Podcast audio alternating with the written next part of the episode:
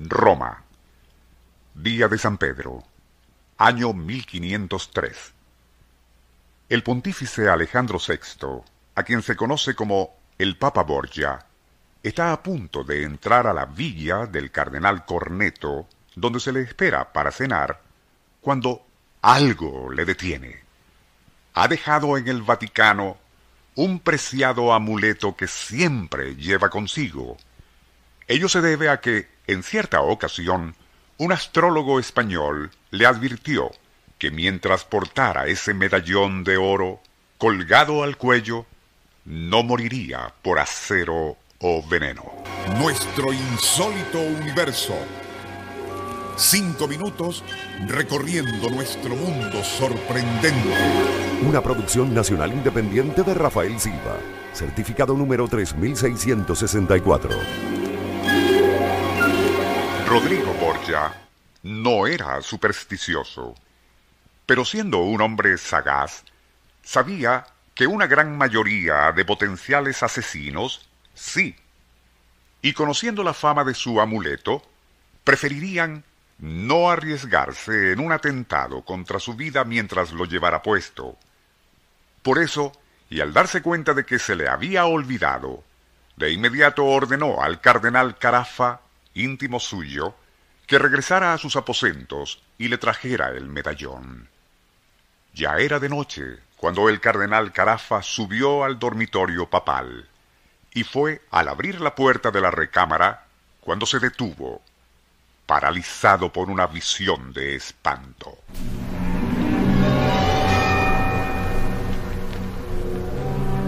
Justo en el centro mismo de la habitación, y a medio camino entre él y la mesa donde estaba el medallón, se alzaba un negro catafalco.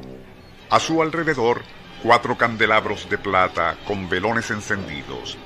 Paños negros con el emblema papal cubrían la urna y dentro de ella, sus ojos sin vida desmesuradamente abiertos, reposaba el cadáver del mismo hombre, Alejandro VI, quien minutos antes le había ordenado buscar su amuleto. Aquello era imposible, aterrador, pero allí, ante su vista, estaba el cadáver de Alejandro VI, el cardenal Carafa era un hombre frío y cerebral, incluso calculador, pero ante aquello que su mente racional se negaba a aceptar, permaneció inmóvil, como paralizado. Pero luego, y haciendo acopio de toda su voluntad, comenzó un lento avance hacia la mesa donde se encontraba el talismán. Nuevamente, algo le detuvo era un gruñido, y al bajar la vista distinguió, echado a los pies del féretro, a un extraño perro negro. Aún así, y haciendo la señal de la cruz, logró tomar el medallón y olvidando su dignidad corrió hacia la salida. Una vez allí, y al mirar hacia atrás, aquella imagen del féretro ya no estaba. De acuerdo con la versión del historiador Luigi Guicciardini, así como otros cronistas, mientras el cardenal Carafa buscaba el medallón, el Papa y su hijo Cesare, a poco de haber bebido un vino de Canarias durante los brindis previos al banquete, empezaron a sufrir malestares. Luego, y cuando ya comenzaba a servirse la cena, se presentó Carafa con el medallón. Alejandro VI se levantó para ponérselo, pero casi de inmediato caería al piso sufriendo de fuertes convulsiones. Cesare intentó ayudarle, pero igualmente fue víctima del veneno que alguien había puesto en el vino.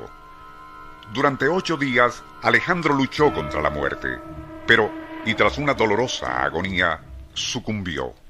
De lo que no existe duda es de la veracidad de aquella extraña visión anticipatoria del cardenal Carafa.